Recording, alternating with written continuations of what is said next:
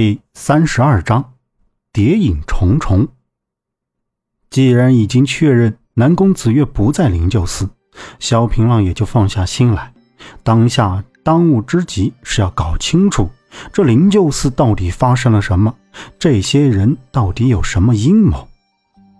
萧平浪以极快的速度下了山，想要将这个消息告诉苍小木几人。而这几个人在监视双叉帮的同时，也早已经不耐烦起来。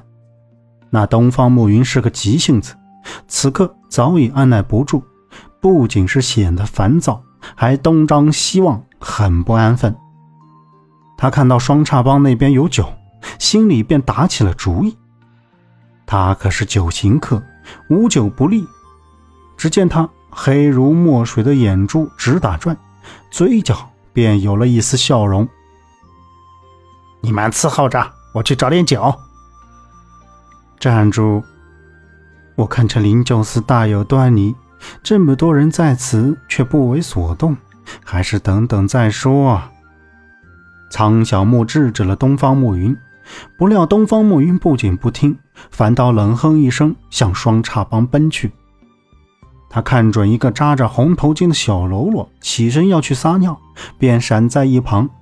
这个喽啰站在大树根下，刚舒服完，还没提好裤子，一双有力的大手死死钳住他的脖子。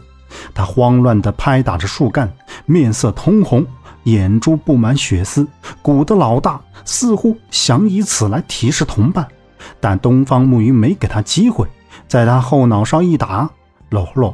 便瘫软在地。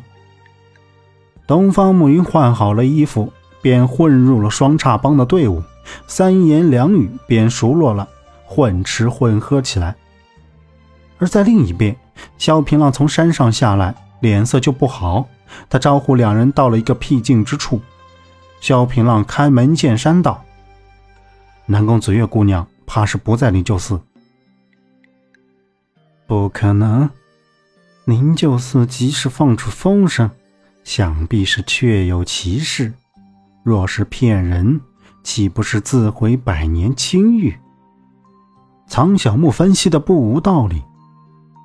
也许灵鹫寺出事了。什么？苍小木满脸震惊，这与以往镇定自若、风度公子格格不入。萧平浪看了苍小木一眼，道。我潜入灵鹫寺，不仅未发现南宫姑娘，还未发现和尚。苍小木有些不知所以。和尚？萧平浪点了点头。里面的和尚都是假的，连藏经阁都被翻得一塌糊涂，而且我还听到他们的对话，怕是要对付五大剑派。苍小木对五大剑派从来没有什么好感。他们这种黑白不是江湖的人，根本不受这些名门正派的待见，所以他们也懒得搭理。那南宫小姐是否也遭不测？苦乐要焦急问道。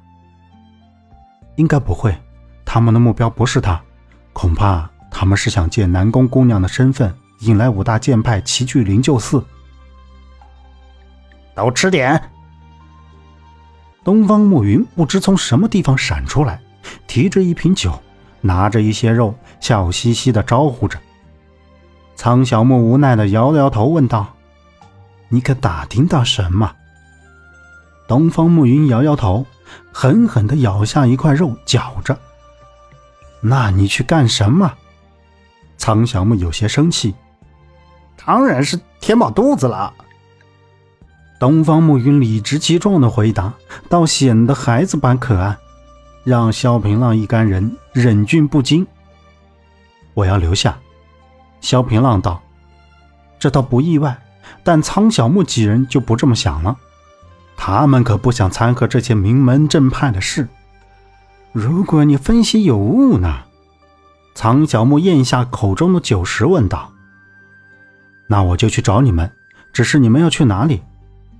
黑水崖，苍小木笑道：“是去看看南宫小姐是否在呢？”苦乐要接过来补充道：“如此也好。”萧平浪点了点头。呃，若是你们见到他，替我问候一声。萧平浪不好意思的摸着鼻子。苍小木笑道：“呵呵呵，此事我们可替不了你。青山不改，绿水长流，后会无期。”萧平浪拱手道：“后会无期。”送走了他们，萧平浪一时犯了愁，仅凭他一人如何阻止事态的发展？他打了自己脑袋几下，若是刚才求他们帮自己就好了。江湖事本来就说不清道不明，历史的轨迹告诉我们，越是想躲开，就越会陷入其中。